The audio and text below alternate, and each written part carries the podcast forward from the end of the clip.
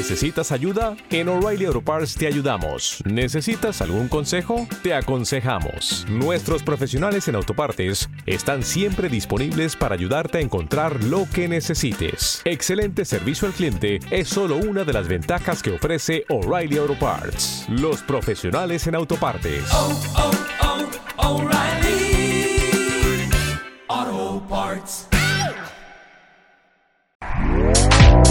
Este podcast forma parte de Evox Originals. Disfruta de este avance.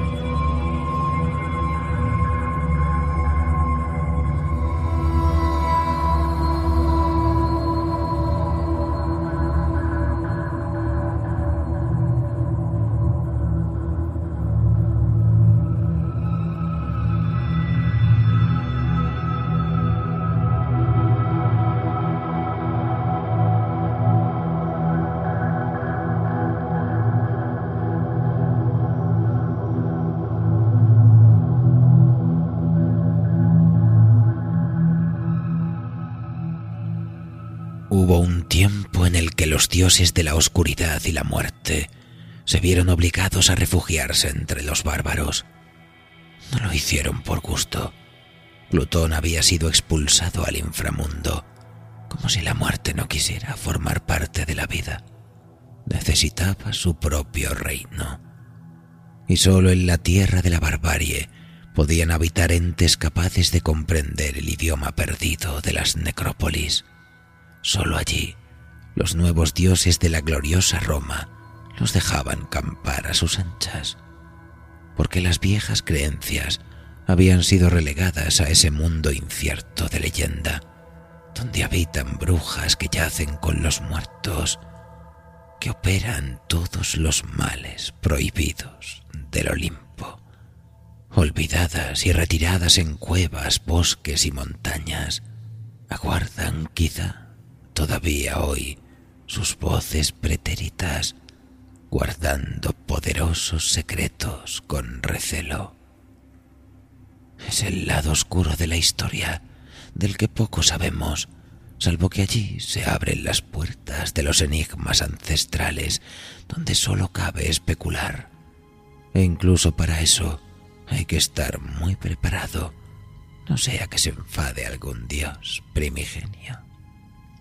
Por eso no seré yo quien les introduzca nuestro relato de esta noche. Hay alguien mucho más adecuado para esta tarea, porque hoy tenemos a un invitado muy especial. Él mismo ha seleccionado y adaptado con sumo cuidado la invocación de esta noche de difuntos. El maestro Iván Martín, voz y delirio de Roma eterna el podcast de cabecera de los amantes de la antigua Roma. Así pues, acomódense, amigos, apaguen las luces, enciendan una vela y prepárense para conocer el pavoroso relato de Ericto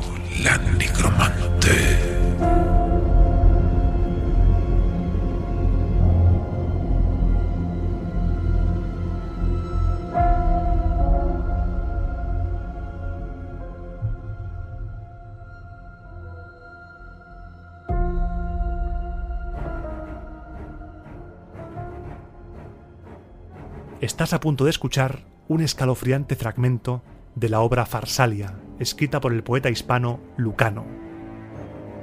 Nos encontramos en los primeros días de agosto del año 48 a.C. Los antiguos aliados Cayo Julio César y Neo Pompeyo el Grande están en Farsalia, al norte de Grecia, listos para librar una batalla que será decisiva en la Segunda Guerra Civil Romana y determinante para el futuro de la moribunda República. Las hostilidades habían comenzado dos años antes, en el 50, cuando la facción conservadora del Senado despojó de su cargo de gobernador de las Galias a César, acción que provocó que un año después César con sus tropas cruzase el río Rubicón.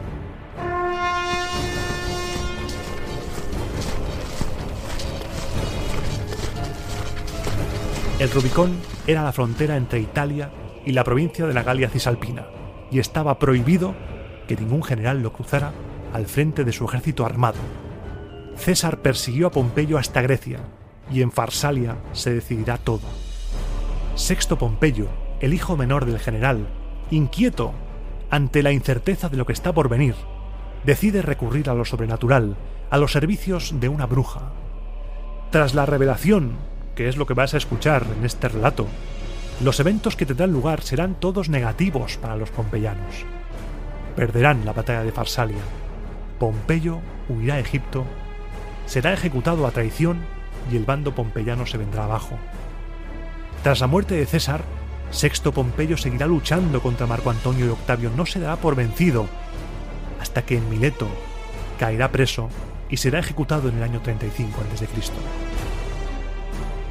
Este pasaje que vas a escuchar ahora es el relato más famoso y aterrador de toda la literatura latina, y como podrás comprobar, el autor no escatima en detalles escabrosos para describirnos a la protagonista y a sus oscuras habilidades.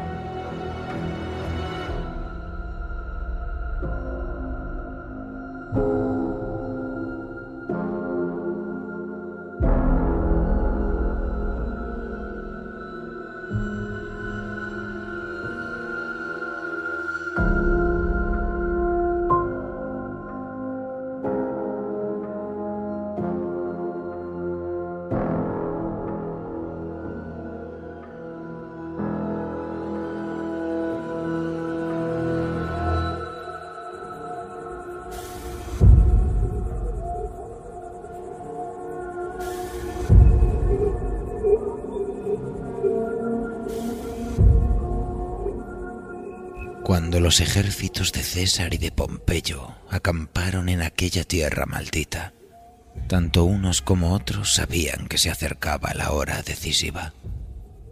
Los pusilánimes temblaban, imaginaban los horrores de la guerra, mientras que unos pocos, haciendo acopio de valor, intentaban contener su miedo refugiándose en la esperanza. Pero entre el grupo de los más cobardes estaba Sexto, el indigno hijo de su padre, Pompeyo el Grande, que incapaz de soportar la espera, estaba decidido a saber de antemano los cursos del destino. Para hacerlo, no consultó el oráculo de Apolo ni los trípodes de Delos. Tampoco intentó consultar las vísceras ni el vuelo de las aves, ni tampoco los rayos del cielo. Sexto no estaba interesado en cualquier práctica permitida por los dioses celestes.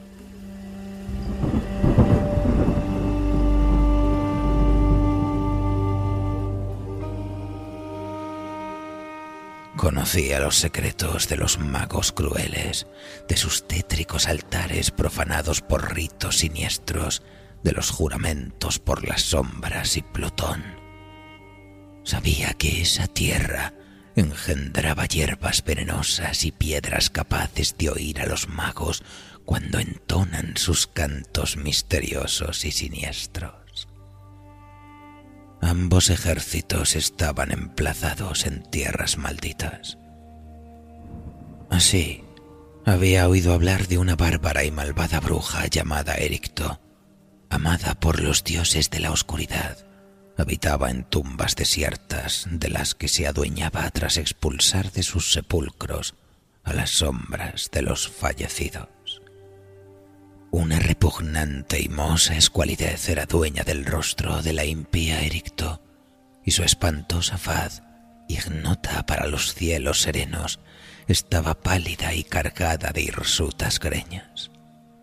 No es fácil encontrar a la malvada, pues sólo si la bruma o las nubes oscuras ocultan los astros, sale del sepulcro en el que se cobije. Y al compás de sus pasos, va agostando las simientes de las mieses fecundas y al respirar corrompe las brisas que antes fueron saludables.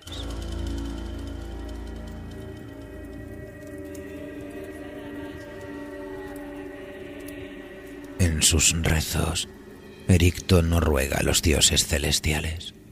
Es su gozo prender fúnebres llamas en sus altares o el incienso que ha robado de las piras sepulcrales. Basta que alce su voz y los dioses del cielo se pliegan a sus impíos deseos, pues temen oírla cantar otra vez. Se dedica a robar huesos de piras en llamas y cenizas humeantes de jóvenes.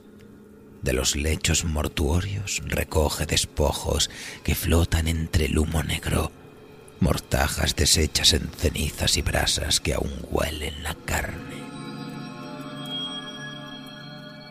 Cuando los cuerpos se entierran entre piedras, torna su fiereza contra todos sus miembros. Hunde las manos en sus ojos, goza arrancándolos de sus rígidas cuencas y roe los pálidos relieves de sus manos resecas.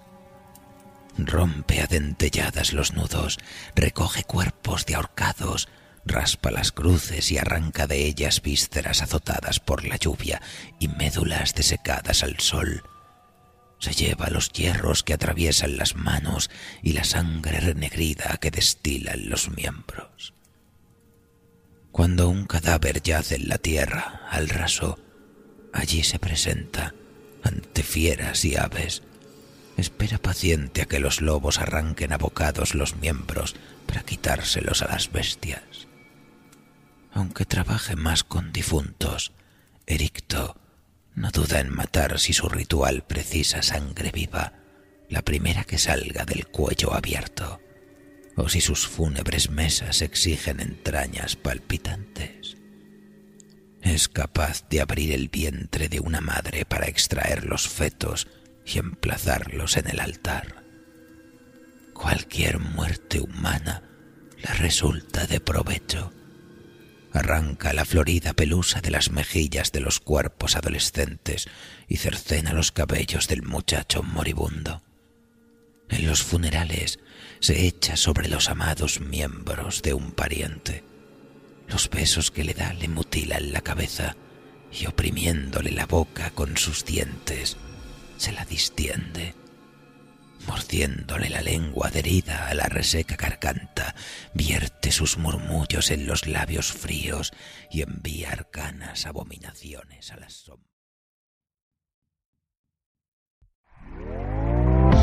¿Te está gustando lo que escuchas? Este podcast forma parte de Evox Originals y puedes escucharlo completo y gratis desde la aplicación de Evox. Instálala desde tu store y suscríbete a él para no perderte ningún episodio.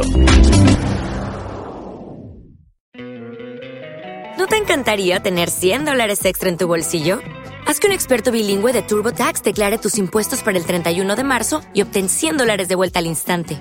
Porque no importa cuáles hayan sido tus logros del año pasado, TurboTax hace que cuenten. Obtén 100 dólares de vuelta y tus impuestos con 100% de precisión, solo con Intuit TurboTax. Debes declarar para el 31 de marzo. Crédito solo aplicable al costo de la presentación federal con TurboTax Full Service. Oferta sujeta a cambios o cancelación en cualquier momento.